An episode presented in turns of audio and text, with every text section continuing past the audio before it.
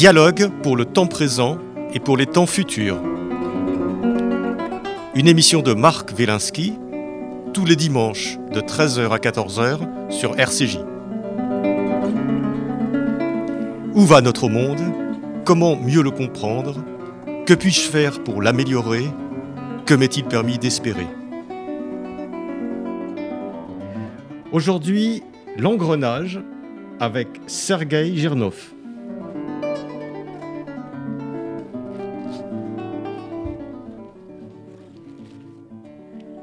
Jamais depuis la guerre froide et le bras de fer entre Kennedy et Khrouchtchev en octobre 1962, l'éventualité d'une troisième guerre mondiale n'a été aussi tangible.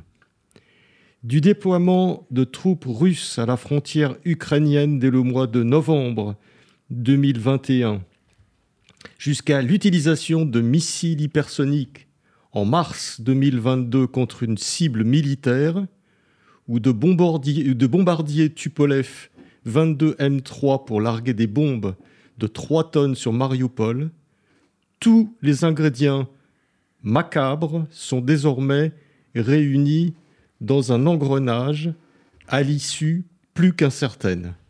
Sergei Gernov, bonjour. Bonjour Marc. Euh, Sergei, euh, c'est le deuxième entretien, nous avons eu un entretien il y a quelques semaines euh, pour parler de votre, euh, de votre vie euh, extraordinaire d'espion et on se revoit, on n'avait pas eu le temps de parler à ce moment-là de, de l'actualité, de votre vision de l'Ukraine, de votre vision de la Russie, de votre vision des relations internationales, parce que je, je rappelle, donc, Sergei, que vous êtes un spécialiste des, des relations internationales, vous êtes ancien officier supérieur euh, du service des clandestins du KGB. Euh, vous avez rencontré Vladimir Poutine à de nombreuses reprises. On va en parler aujourd'hui. Euh, et vous êtes expert de la Russie, mais aussi de la France, des relations internationales, je l'ai dit, et auteur de, de, trois livres. Et on va parler aujourd'hui d'un livre qui s'appelle L'engrenage, euh, qui est très chaud, qui a été écrit à chaud aussi, euh, parce qu'il parle de la situation actuelle qui évolue euh, jour après jour. Et j'ai lu quelques lignes de ce livre qui font froid dans le dos. Alors, est-ce qu'on n'a jamais été aussi près avec les événements d'Ukraine de cette Troisième Guerre mondiale Oui, je, le crois sincèrement. Ça, ça, me fait peur aussi. Hein. Euh, mais bon, j'étais obligé de, le faire. Je ne l'ai pas fait comme euh, d'aucuns m'ont... Euh, dit, pour effrayer le public, pour vendre le livre ou pour vendre mes émissions, pour vendre mes interviews. non, non, c'est quelque chose que, je crois réellement. C'est-à-dire que nous avons face à nous un dictateur euh, qui est acculé, qui est en fin de règne, euh, et qui s'est engagé euh, depuis le 21 février 2022 dans une course folle, on peut bien dire. Et j'ai vraiment peur parce que j'ai l'impression que Poutine a perdu les pédales et a perdu toute raison. après, j'aime pas dire qu'il est fou, parce que euh, si on dit qu'il est fou, ça veut dire qu'il est irresponsable. Et donc sa place est non pas à la haie, euh, sur le banc d'accusés euh, pour les crimes de guerre qu'il a déjà commis, mais dans un hôpital psychiatrique, et ce serait dommage de le mettre dans un hôpital psychiatrique, parce qu'à mon avis, tout en sachant qu'il a perdu raison, euh, il n'est pas pour autant euh, moins responsable euh, quand il fait tout ça. Alors, Sergei, vous, dans ce livre, L'engrenage, j'ai oublié de dire que c'était aux éditions Albin Michel. Hein, vous, vous, vous, expliquez la situation actuelle, vous faites des retours historiques et très très précis aussi sur, sur ce, qui, ce qui est ce qui explique euh, la situation dans laquelle nous nous trouvons et cette, euh, cette affreuse guerre entre la, entre la Russie et, l'Ukraine. Euh, on va revenir sur un point dont nous avions parlé à notre dernière conversation, mais nous en étions restés là d'ailleurs. vous décrivez donc Poutine, que vous avez côtoyé au KGB, comme quelqu'un de pas très intelligent de complexer. Et là, vous nous dites dans ce livre qu'il a perdu toute notion de la réalité, ce qui est évidemment pas pour nous rassurer. Bah non, ça, ça ne rassure absolument pas. Et, d'ailleurs, le, problème, c'est que euh, quand il était euh, envoyé de Leningrad à Moscou euh, en 1984 pour entrer à l'Institut Andropov, la même année que, moi, pour être formé pour devenir espion à l'étranger, donc l'élite de l'élite du KGB. Hein. Au bout d'un an de formation, ces formateurs du KGB ont écrit une caractéristique de lui.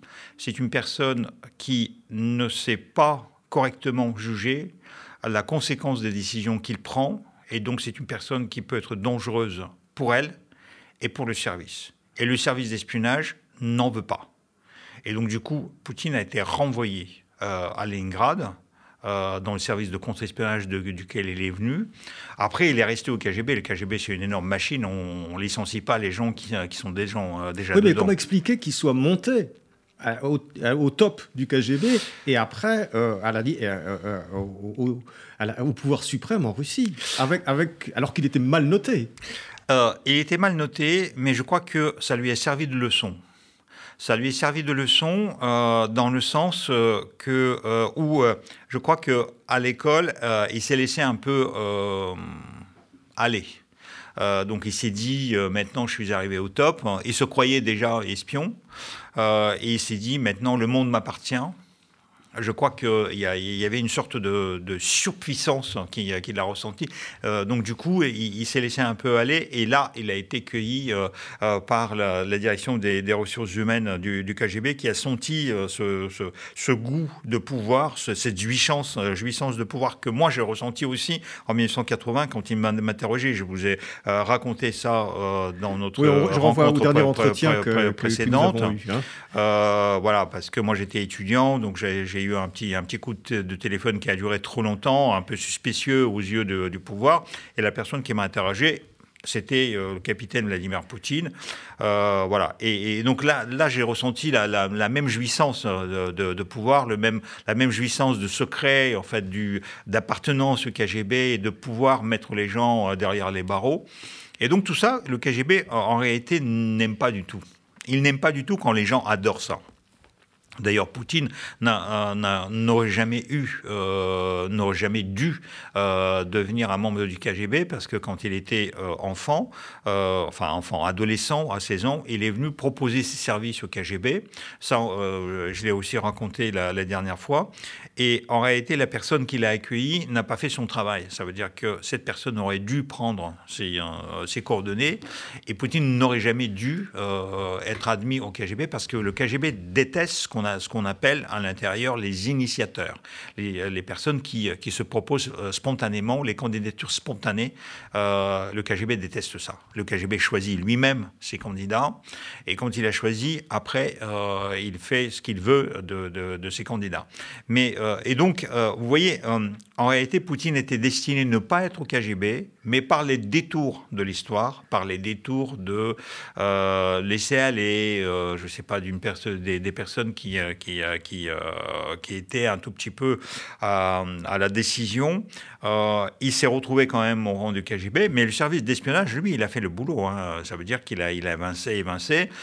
mais bon, après, Poutine, lorsqu'il était retourné en 1985 à Leningrad, il a trouvé le moyen, par un piston, de se retrouver en RDA, même si ce n'était pas euh, le, le, le, front, le réel front de l'espionnage. Euh, il était à Dresde, il était dans un petit service, euh, donc en réalité il faisait, il servait d'officier de liaison entre la Stasi et le KGB. C'était un travail officiel. Il habitait dans un immeuble avec la pancarte Stasi. toute la ville de Dresde, de Dresde le savait. Il avait d'ailleurs le donc en Allemagne de l'Est. voilà, en Allemagne de l'Est. Mm. Donc c'était pas en face, hein, en Allemagne, la vraie Allemagne enfin capitaliste, où on envoyait les espions. Donc tout, ça, le KGB a bien fait. Euh, et à la limite, euh, pour répondre à votre question, bah, finalement, il y avait une certaine logique quand même, parce que comme je vous ai dit, Poutine a tiré bien euh, la bonne leçon, parce que même si moi je qualifie, je dis qu'il n'est pas super intelligent, ça veut dire que c'est pas un super méchant, un super héros. Euh, Emmanuel Macron, par exemple, il est dix fois plus intelligent que Poutine au niveau éducation, formation, etc. Mais Poutine est une personne rusée. C'est ça. On peut être euh, pas très, très, très. Euh, enfin, pas une énorme lumière, pas un prix Nobel. Euh, c'est dans ce sens que, que je dis il n'est pas très intelligent. Ça ne veut pas dire qu'il est stupide. non, loin de là. Hein. Mais il est rusé. Ça veut dire. C'est un gamin des rues, en fait. C'est un gamin de rue. C'est un, petit bandit. Hein. C'est un petit, bandit, c'est un, petit, gamin des rues de Leningrad dans les années 50, juste après la guerre. ses parents ont, ont connu ça vous, vous l'expliquez, euh, ont, connu euh, la, la, guerre, la misère. La, guerre, la misère, c'est ça. Euh, le siège de Leningrad, ils ont même perdu un enfant. Oui. Enfin, voilà, c'est des circonstances dramatiques de, la, de, la, de la Russie d'après-guerre. Il est un peu livré à lui-même.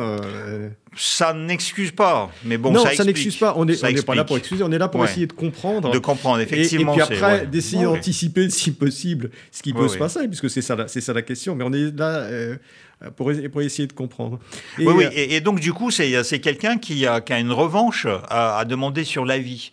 Euh, parce que justement, il est né en bas de l'échelle sociale, il est né dans les conditions, il a vécu euh, dans les conditions difficiles, mais bon, après, tout le monde en URSS, plus ou moins, a vécu dans les communals, les, les fameux appartements divisés par chambre où habitaient plusieurs familles, ma famille aussi. Hein. Donc c'est pas pour autant que je suis devenu un dictateur. Hein. donc pourtant, on a commencé quasiment dans les mêmes conditions même si lui, il était à Leningrad, moi j'étais à Moscou. Moi, j'ai Pourtant, vous étiez mieux placé que, euh, Poutine Moi, j'étais beaucoup mieux placé, oui, tout à fait. C'est vrai, c'est vrai, il faut, faut, bien le dire. Euh, mais bon, c'est pour vous dire que euh, en URSS, après la Deuxième Guerre mondiale, tout le monde vivait dans des difficultés. Mais mes deux grands-mères ont perdu leur mari dans les conditions qui étaient les conditions, les pires conditions, ça veut dire qu'ils étaient portés disparus. donc, on ne recevait, elles ne recevaient absolument pas de pension. Et en plus, c'est mes deux grands-pères qui étaient, euh, en fait, étaient morts dans, le, siège de Moscou, dans la défense de la capitale. Mais comme toute leur unité avait disparu, il n'y avait personne, il n'y avait pas un scribe pour mettre ça sur le papier. Et donc, du coup, il était porté disparu. Ça veut dire que euh, le pouvoir laissait entendre qu'il pouvait même se retrouver chez l'ennemi. Euh, déserteur, ou voilà, c'est la pire des choses. Hein. Parce qu'à la limite, lorsque vous recevez le, papier officiel, votre mari ou votre père, votre, votre époux est mort, euh, au moins vous recevez une récompense de l'État par rapport à ça. Les personnes disparues, c'est pire que euh, c'est pire que rien. Voilà. Et, euh, et, donc Poutine, bien évidemment, il a, il a vécu ça, mais c'est pas pour autant que euh, ça l'excuse. En revanche, c'est vrai que ça explique. Donc, il, a, il, avait une revanche, une revanche à prendre. Non, mais il faut toujours avoir en tête ce contexte de tragédie des années 50 en Russie, pas qu'en Russie d'ailleurs, mais particulièrement en Russie, avec les, conséquences de la guerre. Ce qui explique aussi, et ça c'est important euh, pour euh, euh, les conditions actuelles de la guerre en Ukraine, parce que Poutine a un discours revanchard, y compris par rapport à cette deuxième guerre mondiale, parce qu'il traite les Ukrainiens de néo-nazis, et il annonce comme un des buts de, de, sa guerre en Ukraine qu'il refuse d'appeler la guerre, il appelle l'opération spéciale militaire, comme la dénazification de, de l'Ukraine, ce qui est euh, dégueulasse en fait, parce que euh, c'est un jeu euh, c'est un jeu idéologique, euh, même si chez les Ukrainiens, on peut trouver euh, quelques néo-nazis et quelques illuminés qui, qui, qui, portent les swastikas et qui, qui font... Oui, mais très minoritaires. Vous en parlez dans voilà, le livre. Voilà, ils sont, ils sont d'abord très minoritaires, y compris dans le fameux régiment Azov ou bataillon Azov. au début, il y en avait. Il y en avait des cinglés. Hein. Mais vous savez, ces cinglés-là, vous pouvez les retrouver en France, vous, vous pouvez les retrouver dix fois plus en mais ça, vous, vous, mettez vraiment les choses au point et, euh, sur, sur, ces, sur ces points, parce qu'on entend circuler des choses, des fakes, etc. mais effectivement, il y a il y a des, nazis. Dans tous les pays du monde. dans, tous les pays, du monde. Je ne sais pas en Israël, mais aux États-Unis, vous avez des néo-nazis, vous avez les revanchards, revanchards blancs, euh, les suprémacistes blancs. Vous avez ça en France. Vous avez les, mouvances comme GUD. En Israël euh, aussi, bien sûr. Et euh, certainement. Ça, veut dire que ça, existe partout. Je crois que même au Japon ou en Corée du Sud, il y a, il y a des, des mouvances néo-nazis, mais c'est vraiment très minoritaire dans, dans nos pays. Hmm. Alors, si on, si on, donc on, a, on, parle, on, a parlé euh, la dernière fois, je renvoie les gens au podcast un petit peu de cette, de cette euh, montée euh, de, de Poutine au sein du KGB. Ça se passe euh, dans les années 90 en Russie et vous nous dites euh, euh, qu'il y a eu une période très difficile et très humiliante. Alors le mot humiliant a beaucoup circulé ces derniers sur l'humiliation. Il ne faut pas humilier Poutine, il ne faut pas, etc. Il y a eu beaucoup de polémiques autour du mot humilié. Hum. Vous, vous, utilisez le terme d'humiliation en parlant de la Russie en fait de 91, de 1991 à 1914 et de 1994 disons qu'il y a eu cette période après la chute euh, donc de, l'Union soviétique, et vous parlez effectivement d'humiliation. Ça, c'est les années pendant lesquelles euh, Poutine et, les oligarques, d'ailleurs, euh, se, sont, se sont développés et ont mis la Russie en coupe réglée, quoi, d'une certaine façon. Euh, oui, euh, pour, pour, une euh, pour une partie. et pour l'autre partie, il y avait pendant cette période-là une sorte de mépris aussi occidental, parce qu'en fait, ça, faut pas le cacher non plus. Les États-Unis étaient très contents d'avoir gagné cette guerre froide qui a duré 30 ans après la Deuxième Guerre mondiale, même, même plus. Et donc, historiquement, euh, je crois qu'on peut comparer ça un tout petit peu à la position de l'Allemagne après la Première Guerre mondiale avec le traité de Versailles. Euh, bon, pour l'Allemagne, c'était euh, c'était vraiment voulu. ça veut dire que la, France et l'entente qui a gagné dans la Première Guerre mondiale a voulu vraiment humilier l'Allemagne. Ça, veut dire que le, traité de Versailles, c'était un traité humiliant. on lui a interdit d'avoir l'armée, on lui a interdit d'avoir aucune prétention dans les relations internationales. Et en plus, on lui a euh, demandé des réparations de cette guerre qui était énorme, qui, ont mis euh, quasiment l'Allemagne euh, par terre avec l'inflation. vous vous souvenez, tous les gens qui ont vu les documentaires ou qui ont, lu les livres, pour acheter un paquet de cigarettes, il fallait des milliards de marques. En fait, il fallait une brouette pour, venir avec le papier. ça veut dire que le papier, à la limite, coûtait plus cher que l'argent qui, qui représentait. Euh, voilà, donc, et euh, bien évidemment, ça a donné Hitler, ça, a donné les nazis, parce que euh, justement, il y avait beaucoup d'Allemands qui, se sentaient tellement humiliés, tellement méprisés, tellement malmenés par, cette victoire qu'ils ont eu la revanche avec la mouvance nazie. Et on, ressent quand même un, tout petit peu la même chose avec, euh, avec la Russie de, euh, cette période, de, du début de cette période de la dislocation du RSS, même si les conditions sont différentes. Et à la limite, c'est ça aussi, euh, aussi la différence, c'est que nous, on a, on a déjà la force de leçon de l'histoire. Euh, ça veut dire on a appris ça et donc on sait euh, comment réagir. Et, la Russie, même si euh, on lui donnait pas énormément, enfin tout ce qu'il voulait, hein, mais quand même la, Russie de Yeltsin était admise dans, G7, G8, enfin G7 qui est devenu G8. Elle était dans toutes les organisations internationales, G20, etc. Elle était dans tous les sommets.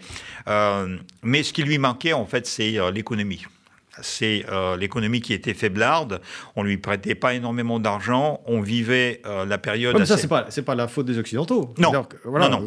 Et à la limite, c'est structurellement, c'est pas une économie extrêmement. C'est même la faute de Russie parce que les, les occidentaux étaient là euh, pour lui expliquer comment s'en sortir au mieux dans, dans, cette période. Mais bon, il y, a eu quand même cette privatisation un peu galopante, un peu banditique, si on peut dire, avec la création des oligarques qui, euh, qui se sont emparés en réalité des richesses populaires. Mais ça, c'est le problème interne de Russie. Euh, et à la limite, Poutine, c'est ça. En, Personne ne leur a imposé ce modèle. C'est ça. ça veut dire que, euh, en réalité, Poutine rejette la faute propre russe d'avoir mal géré ou moins bien géré qu'il ne le fallait dans ses yeux cette reconstruction après la chute du RSS sur l'extérieur. Et, d'ailleurs, ça, je, le je le montre aussi. En fait, j'essaie parce que je crois que je l'ai compris son jeu, parce qu'en réalité Poutine, lui personnellement, parce que cette, problématique, c'était la problématique de Yeltsin. Yeltsin avait vraiment la, problématique. On, arrivait pendant dix ans, on a vécu euh, sans, euh, avec les difficultés où l'État n'arrivait pas à payer les retraites, euh, n'arrivait pas, à payer les, salaires, les soldes des militaires, les soldes des policiers. Et donc Yeltsin a vécu vraiment une période très très difficile. Poutine, quand il est arrivé, il a eu de la chance. Oui, c'est ça. Il a eu un vol pas possible parce qu'il a bénéficié du boom des Extraordinaire. Aucun dirigeant de l'Union soviétique ni de la Russie n'a eu ce que Poutine a eu. C'est-à-dire, il arrive, il ne fait absolument rien et boum, en trois mois, il y a les prix, euh, grâce à la Chine d'ailleurs, en fait, c'est le, développement chinois qui euh, tirait toute l'économie vers le haut. Donc, il y a les prix euh, de toutes les matières premières parce que c'était tellement demandeur, enfin, il y avait une telle demande sur le marché international que les prix ont flambé et tous les producteurs de matières premières en ont profité. Il y, a, bien évidemment, il y a, toutes les, euh, euh, tout l'État pétrolier et gazier euh, arabe, qui est, mais aussi Venezuela, les États-Unis, le Canada. ça leur a permis aussi de faire les saloperies avec le gaz de schiste, le, pétrole de schiste, parce que justement la production est, très très très coûteuse. mais comme les prix étaient très hauts, en fait, ça, ça a permis de développer toutes ces technologies très polluantes. Mais à la Russie, la Russie a rempli tellement son budget qu'il pouvait, il savait même pas quoi faire du, fric. Il a créé même, il avait l'intelligence de créer une sorte de réserve spéciale à côté pour mettre les surproductions, les sur. Euh, euh, oui, et même le blé. Et ça, et c'est là qu'on voit que probablement. Euh, quelque chose qu'on n'a pas vu en Occident, c'est qu'il préparait ça depuis longtemps, puisqu'il a fait des réserves pour être, pour que la Russie soit autonome euh, d'un point de vue euh, déjà alimentaire ou, moins fragile. Euh, c'est ça. Et d'ailleurs, dans l'autonomie alimentaire de, Russie, il y a même l'Occident qui a joué un, rôle important, puisque une fois, lorsque Poutine a commencé la guerre en Ukraine, parce qu'il faut le rappeler aussi à vos éditeurs et spectateurs qui, qui nous regardent, que la guerre en Ukraine, ce n'est pas en mois de février cette année qu'elle a commencé. Elle a commencé en 2014. Il y a, ça, fait huit ans que cette guerre est, là. Et donc, il y a eu déjà les premières sanctions contre la Russie. Et ces sanctions ont permis, en fait, ont poussé la Russie à développer son, euh, euh, son agriculture et même un tout petit peu son industrie, même si l'industrie euh, est, beaucoup moins, moins développée. Mais par rapport à ça, il y a autre chose que beaucoup de gens qui ne sont pas spécialistes en économie n'ont pas vu. C'est que Poutine, il faut regarder la structure de budget d'État. Et la structure de budget d'État, vous savez, en France, euh, la défense, c'est entre 2 et 3% euh, Dans un pays normal, euh, les États-Unis, c'est 4% Et puisque les États-Unis, c'est un énorme pays avec le PIB, un des premiers PIB, enfin, ils se battent avec la Chine pour, pour, pour savoir qui est le premier. Mais de toute façon, ils sont les deux pays qui, qui, qui produisent le plus chaque année. eux, ils ont 4,5 qui est destiné à la défense et ça, donne euh, les 700 ou 800 milliards pour le Pentagone euh, chaque année. Donc c'est un budget énorme. Le Pentagone, euh, il a le budget qui est plus grand que tous les budgets militaires réunis de tous les pays du, reste du monde.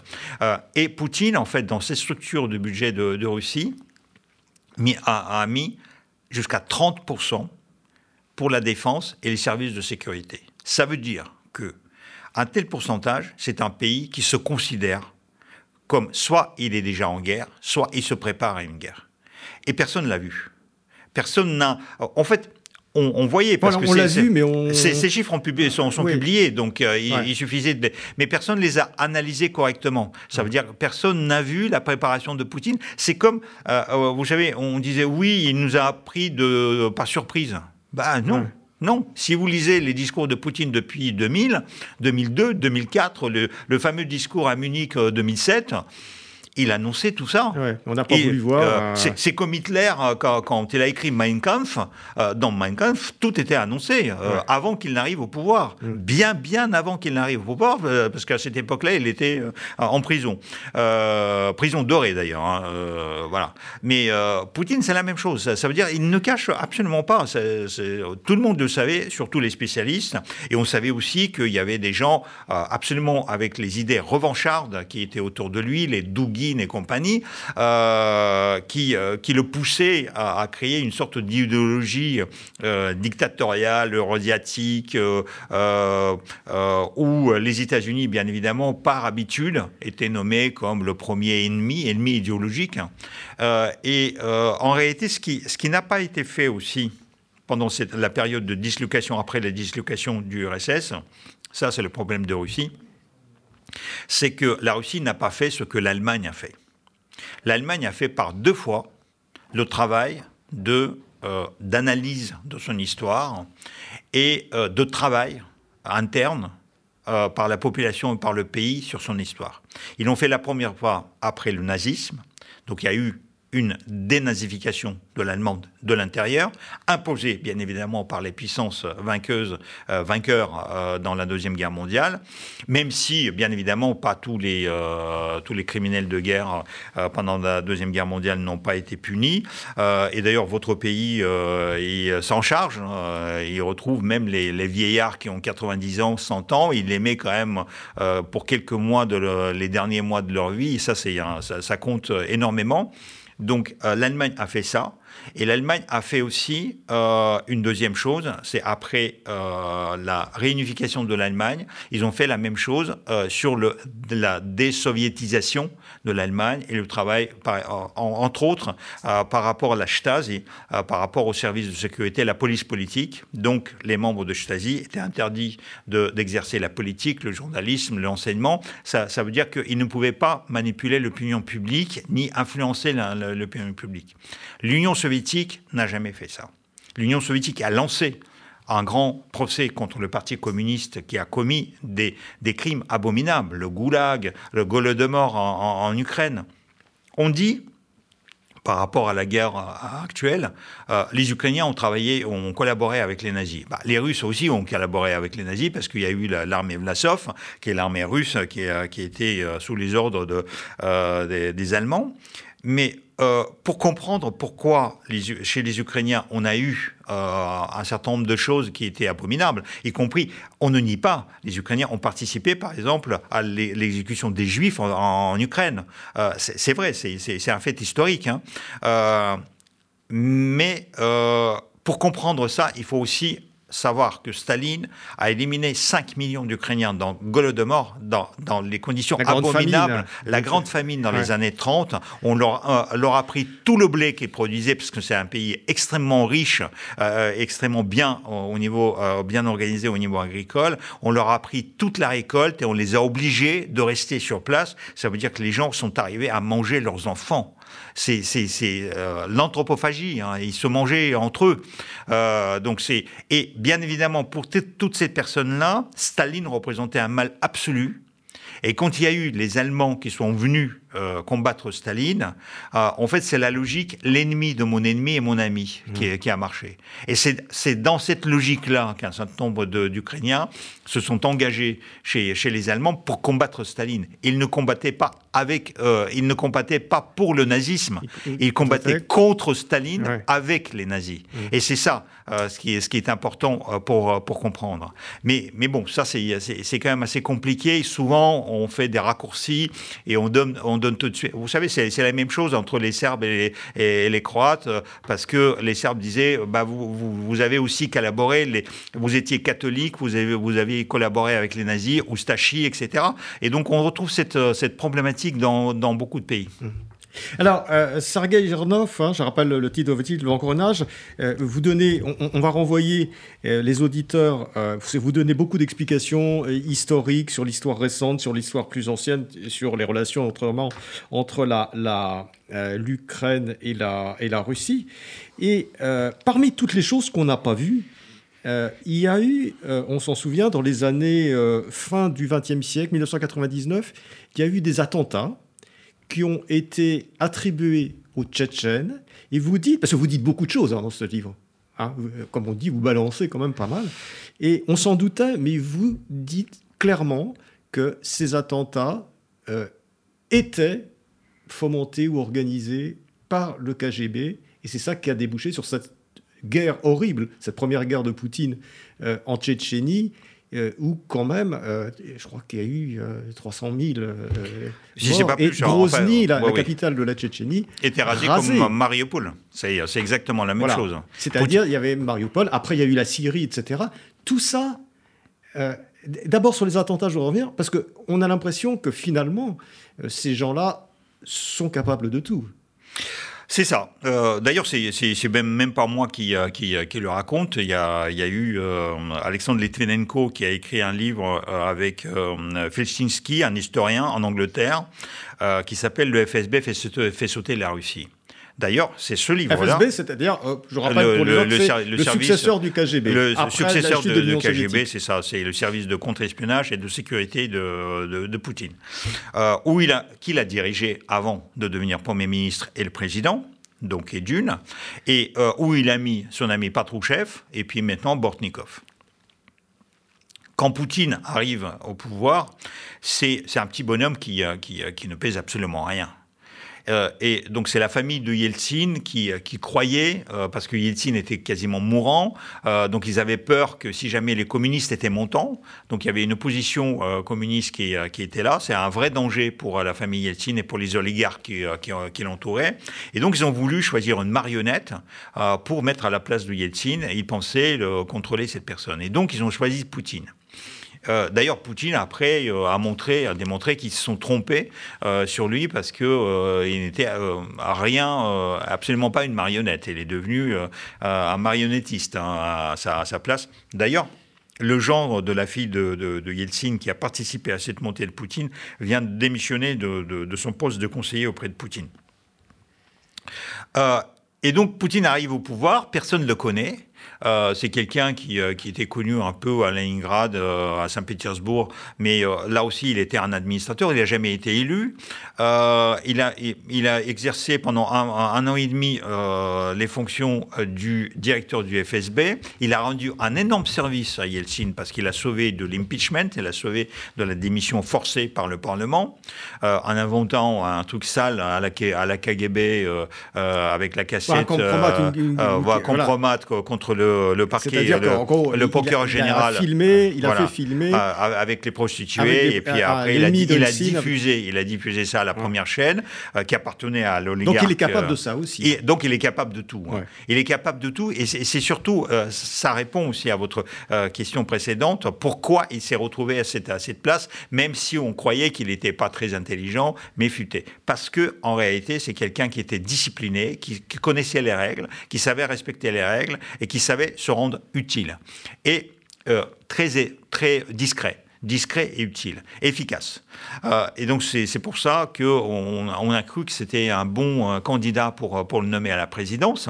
Mais une fois, lorsque donc il devient Premier ministre, Yeltsin le, choisit comme Premier ministre, et dans une logique de le prendre comme successeur après pour la présidence. Et là, avec ses amis, du KGB, Poutine met en place euh, euh, une, chose abominable. Il se dit, euh, personne ne me connaît, on voit que les communistes montent, donc la seule façon de, de, garder le pouvoir, c'est de créer un climat de terreur dans la société c'est quasiment la même chose que les Allemands ont fait avec euh, euh, l'incendie de la Reichstag, euh, en accusant les communistes d'avoir fait ça. Van der Il y a une symétrie entre la montée du fascisme. Énorme symétrie, ah énorme symétrie, partout. vous voyez l'annexion de la Crimée en Schluss de, l'Autriche. Donbass, c'est les Sudètes que Hitler a, a, choisi comme prétexte pour envahir la Tchécoslovaquie en 38. Donc il y, a une symétrie énorme par, par, rapport à ça. Et même si bien évidemment euh, toutes, ces, euh, toutes ces symétries, c'est les raccourcis historiques, c'est jamais la même chose, mais on a quand même, euh, on est quand même choqué euh, parce qu'il y a beaucoup, beaucoup de symétrie. Cette humiliation euh, de la nation, soi-disant, qui fait monter aussi le nationalisme, l'idée revancharde de la, de, la nation, l'idée qu'elle est entourée d'ennemis qui, qui, ne rêvent que de l'envahir. En fait, vous voyez, c'est quand même. Mais Sergei, est-ce qu'ils l'ont récupéré, ces attentats ou est-ce qu'ils les ont fomentés? C'est quand même pas tout à fait la non, même chose. Non, ils, ne les ont pas récupérés, ils les ont fomentés, ils les ont organisés. D'ailleurs, ils ont été pris. Euh, c'est pour ça d'ailleurs que, euh, en fait, il y, a des enquêtes qui, euh, qui, ont été menées par Felchinski et Litvinenko. Litvinenko qui venait du FSB, hein. je vous rappelle. Hein, donc, il avait les sources. et d'ailleurs, quand il est parti à Londres, c'est parce qu'il a dénoncé aussi Yeltsin et Poutine d'avoir fomenté l'attentat sur un oligarque qui s'appelle Boris Berezovsky euh, ils, ont euh, ordonné à ces officiers du FSB de tuer un oligarque. Euh, et ils ont refusé de le faire, donc du coup ils se sont retrouvés autour de cet oligarque, mais dans l'opposition. Ils étaient après obligés de, quitter la Russie. Et donc ces officiers-là, ils, ils disent, le FSB a vraiment organisé ces attentats. Ça veut dire qu'ils ont, ils ont pris les, les, personnes, ils ont pris les, les. Enfin, l'attentat est organisé par le FSB, mais bien évidemment, ils ont placé les pions, euh, les, euh, euh, les, boucs émissaires qui ressemblaient à ça, mais qui c'était les, les, pauvres gugus qui, qui ne servaient que de prétexte pour, mettre, pour leur mettre sur le dos ces attentats. Et la preuve, c'est qu'il y a eu trois attentats qui ont coûté euh, euh, quelque chose comme 300 ou 400 victimes, euh, y compris à Moscou. À Moscou, il y a, une partie d'un immeuble civil qui, a sauté. Et à Ryazagne, ils organisaient un quatrième attentat. Et comme le climat euh, était déjà devenu, enfin, ils ont créé déjà ce climat de, terreur, donc il y, a les petites milices locales qui se sont organisées, et ces milices, vous savez, les, les vigilantes, euh, les, gens qui, euh, qui, circulaient dans les quartiers en regardant s'il n'y a pas des islamistes qui, cherchent à leur nuire, et en réalité, ça a marché, parce qu'ils ont vu deux personnes ou trois personnes qui déchargeaient les sacs, dans une tour, dans une cave d'une tour, la nuit. Ils les ont arrêtés. Ils ont appelé la police locale à Réazagne. La police locale est arrivée, euh, il, euh, il, les a arrêtés. C'était un attentat. Donc en fait, ils préparaient à sauter une tour d'habitation dans, les sacs, il y avait de, l'explosif, Gexogen, Gexogen, en français, je crois. et en revanche, lorsque la police a commencé à ouvrir, euh, à prévenir le parquet euh, et euh, les autorités, ils ont sorti les cartes du FSB en disant lâchez-nous, c'est un, truc qui est organisé par, l'État. et Patrouchef, qui était à cette époque-là le directeur du FSB, était obligé de raconter un bobard à la télévision en disant c'était les manœuvres de préparation ont testé le degré de vigilance de la police locale. Et euh, le euh, gexogène qui était dans, dans, les sacs est devenu le sucre. Mais bon, euh, les policiers ont eu le temps de garder quelques échantillons du tissu. Et dans le tissu, on avait bien les traces de, l'explosif. et donc, ils étaient pris dans, la main dans le sac. Mais est-ce qu'on savait, est-ce que les milieux diplomatiques savaient en Occident euh, ce, qui, ce qui se passait. Tout le monde le savait. Tout le monde le savait. Tout le monde le savait, c'était publié parce que, euh, vous savez, la Russie, qu'est-ce qui se euh, passe la, la, Russie à cette époque-là, c'était un, un, pays libre. Ça veut dire que vous aviez des, les médias russes qui étaient, il y avait NTV qui a fait des, des, des reportages tout de suite, et, donc tout le monde le savait. Après, le truc, c'est qu'il y a réel politique qui, qui marche. La plupart du temps, c'est la réelle politique. C'est-à-dire que vous avez. Oui, mais là, ça a déclenché une guerre contre la Tchétchénie. Oui, mais c'est une guerre interne.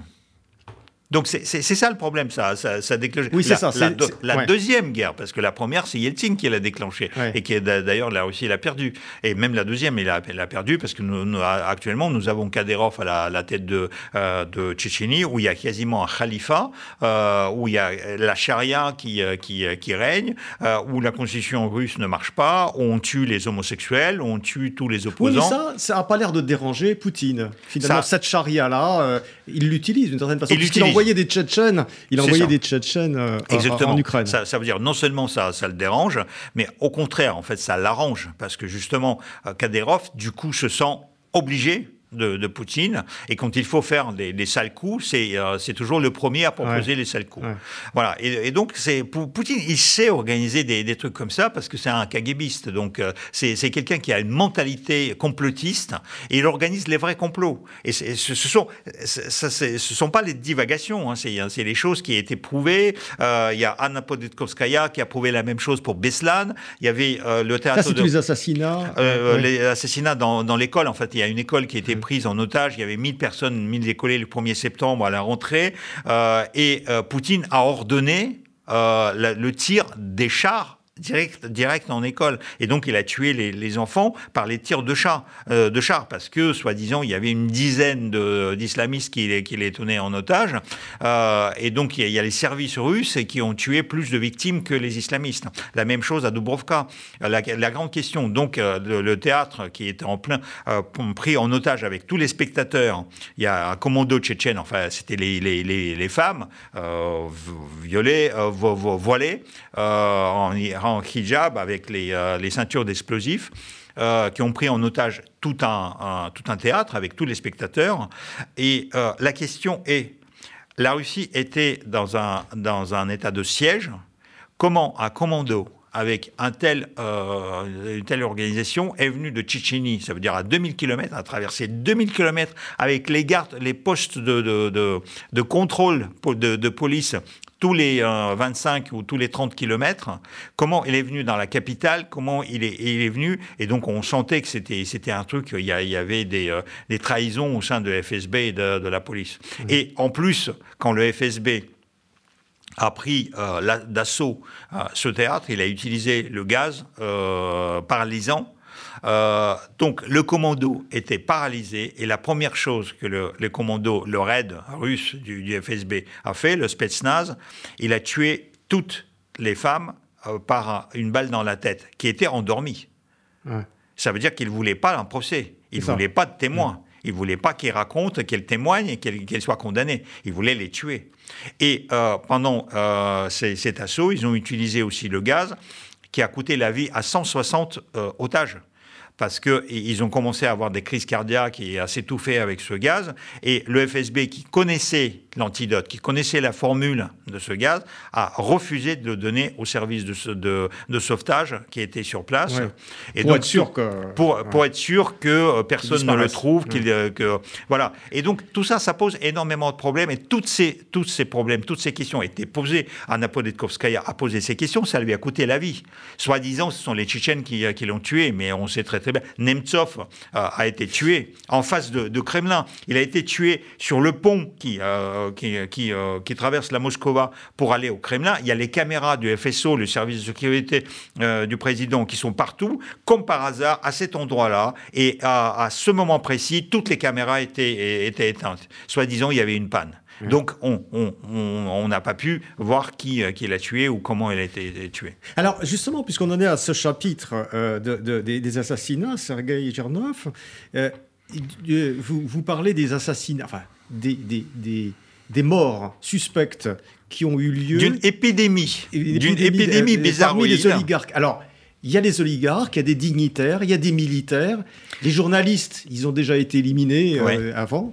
Euh, là, qu'est-ce qui est en train de se passer en ce moment avec tous Vous donnez une liste impressionnante hmm. de, de suicidés récents. Ouais, ouais. Euh, de suicidés qui, euh, qui, sont récents par rapport à la guerre. Ça veut dire que le premier suicidé, c'est fin janvier, et après, c'est euh, quasiment après le début de la guerre. Il y a, des suicidés, six suicidés, qui sont les top managers, qui sont très très bien payés, dont quatre ou cinq appartiennent à des structures de Gazprom ou de Gazprom Bank, c'est-à-dire une des plus grandes entreprises gazières, des matières premières de qui est en même temps euh, le coffre-fort euh, de, de, Poutine. C'est euh, l'entreprise qui finance, y compris les opérations spéciales à l'étranger. Mais qu'est-ce qui se passe? Est-ce que ce sont des gens qui, ont, qui sont opposés d'une certaine façon à la guerre? Absolument pas. Non, non, absolument pas. pourquoi ce, sont, ne sont pas les opposants, ce sont les gens qui connaissent les, euh, en réalité les opérations spéciales, le financement des opérations spéciales à l'étranger. Et je crois que le régime était en train de les, euh, de les éliminer euh, parce qu'il y a, y a un certain nombre qui, qui vivaient à l'étranger. Ils n'étaient pas les opposants, hein, ils vivaient. il y en avait, par exemple, une personne qui vivait en France, à Biarritz, qui avait une villa en Espagne. et donc, cette personne euh, est allé pendant les vacances de, Pâques en Espagne, aurait tué sa fille et sa femme, massacré hein, avec une hache et un couteau, et puis après se serait suicidé, sauf le, problème que lorsque vous avez un massacre au, à l'arme blanche, euh, bien évidemment il y a énormément de sang, euh, comme par hasard sur ses habits, il n'y a, même pas une micro-gouttelette de sang, donc et d'une, et de deux, il n'y a pas de trace de, de, ses mains sur, sur ce marteau et ce, enfin sur euh, ces ustensiles. Euh, et donc, et en plus, une famille qui, euh, qui tous les témoins qui, qui les ont connus disent c'est une famille harmonieuse, c'est une famille aimante. la mère de monsieur a dit mais je reconnais absolument pas mon fils dans le portrait que, que vous donnez ou que la police donne. Son propre fils dit c'est n'importe quoi. voilà. Donc, et là, on sent que cette épidémie-là, c'est pas les suicides. Non, mais est-ce que. Bon, on est d'accord. Mais est-ce que ce sont des témoins qu'on élimine. Bah oui. Est-ce qu'on euh, bah oui. C'est les témoins qu'on élimine parce que ces gens-là, ils sont pas les, euh, ils n'étaient pas dans l'opposition, ils, n'avaient pas pris publiquement les, la position contre la guerre de Poutine en Ukraine, etc. Non, c'est les gens qui viennent de, Gazprom et de Gazprom Bank. Et euh, il faut, d'ailleurs, Gazprom ou Novatech étaient parmi, sur la liste des organisations, des entreprises sanctionnées par les sanctions occidentales. Euh, et en même temps, Gazprom Bank, c'était la seule banque qui était épargnée par ça, parce que quand, Poutine a imposé le paiement en roubles euh, du, gaz et du pétrole, c'était le moyen justement pour les Occidentaux de contourner cette, euh, cette interdiction de, payer en devises, parce que c'est la seule banque par laquelle euh, on pouvait payer en devises et qui transformait les devises en roubles. Donc du coup, vous voyez, c'est une banque qui, qui, est, qui, est, très utile à Poutine pour contourner les sanctions occidentales et aux, aux, Occidentaux de contourner les sanctions russes. et donc du coup, on se pose énormément de questions par rapport à ça. Mais alors, euh, euh, euh Sergei Gernov, euh, il n'y a, a plus personne autour de Poutine qui soit capable d'avoir un impact sur lui, de lui dire, de lui dire cette, folie meurtrière dans laquelle il, plonge la Russie. Qu'est-ce Il n'y a pas une seule. même contre Hitler, il y a eu des attentats oui, mais euh, là, encore, on, se retrouve exactement dans la même, euh, dans la même position que Hitler, parce que Hitler, euh, c'est quand même un Führer qui prenait les décisions lui-même c'est toujours lui-même qui avait la dernière parole. Il y avait autour de lui des gens, y compris à la fin de la guerre, qui ont compris que la guerre était perdue. Il y avait des Bormann, il y avait des Himmler euh, qui, euh, qui, qui, qui, même traficotaient derrière parce qu'on sait, euh, ça c'est un fait historique, que le chef d'état-major de Himmler, Karl Wolf, cherchait à conclure la paix séparatiste. et donc il y, a, eu des, des, conversations à Berne, en Suisse, avec, pour conclusion euh, de la paix avec le, camp occidental dans le dos, derrière le dos de Staline. Euh, comme quoi, euh, en fait, en gros, il disait concluons une armistice ou la paix, parce que comme ça, on évite d'avoir les communistes en Europe derrière nous. Donc ça, ce sont, ce sont les faits.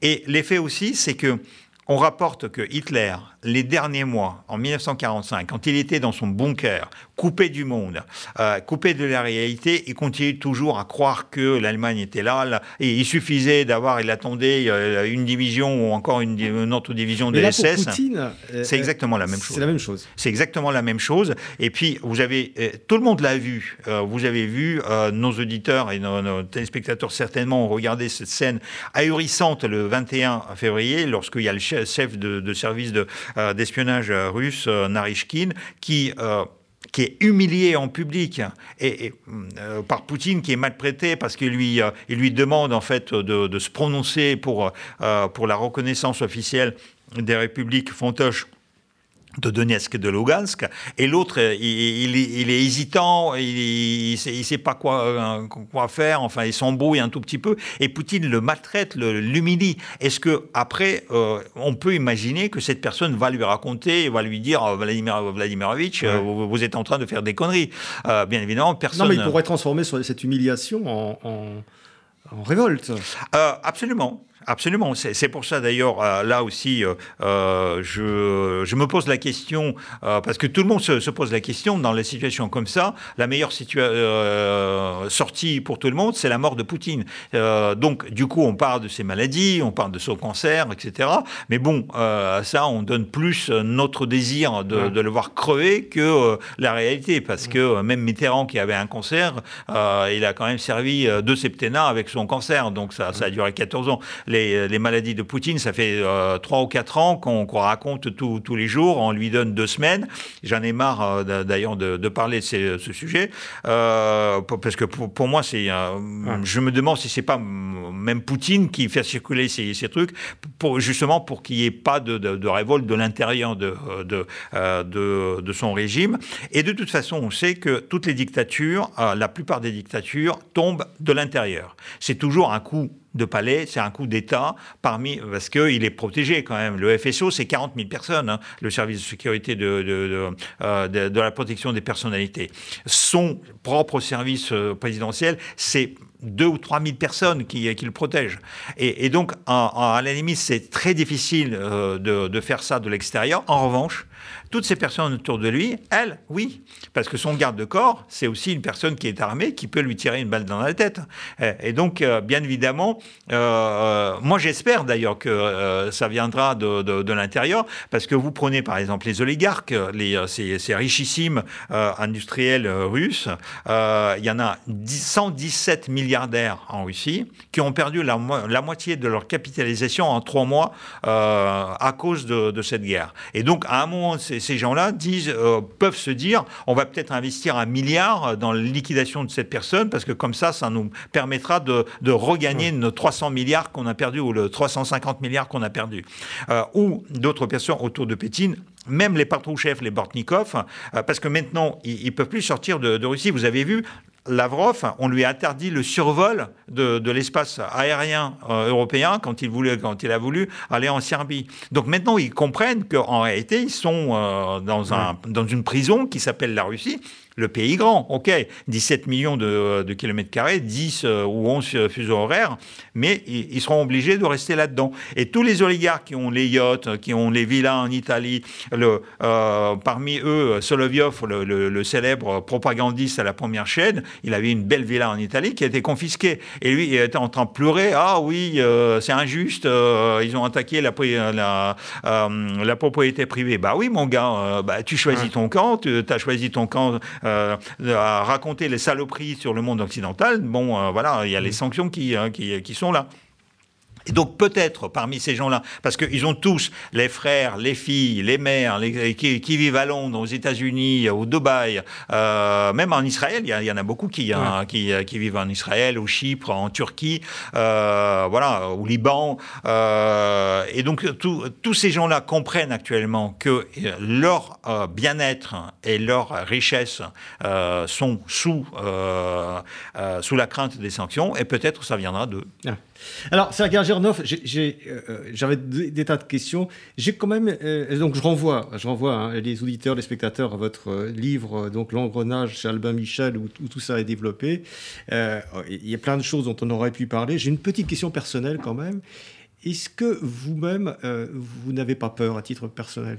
Parce que vous êtes probablement surveillé, vous êtes probablement...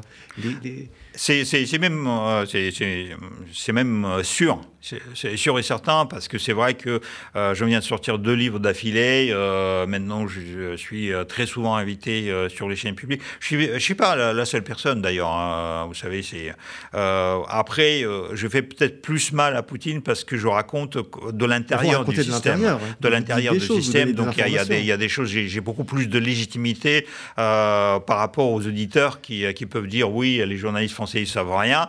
Mais lui, il vient de l'intérieur. Il a, il a connu, il a rencontré rencontré. donc du coup, c'est vrai que je représente une cible, une cible par rapport à ça. Oui, ok, bon, bah, je, n'ai pas, pas forcément peur. Non, mais on sent vous avez aussi une certaine rage et vous avez envie de. Euh, disons que je suis, très déçu pour mon pays. Voilà. Euh, parce que, fait, et à la limite, je suis très déçu même par la réaction de ce peuple, ce grand peuple qui, euh, qui, qui, qui est en train d'assister à la ruine de, de, de, ce pays face à un, un, petit disons-le, connard qui, qui, amène le monde entier, qui menace le monde entier de la Troisième Guerre mondiale. En fait, c'est juste n'importe quoi. Hmm. Merci, euh, Sergei Gernov, d'être venu au micro de Pilpoul. Merci beaucoup. Merci.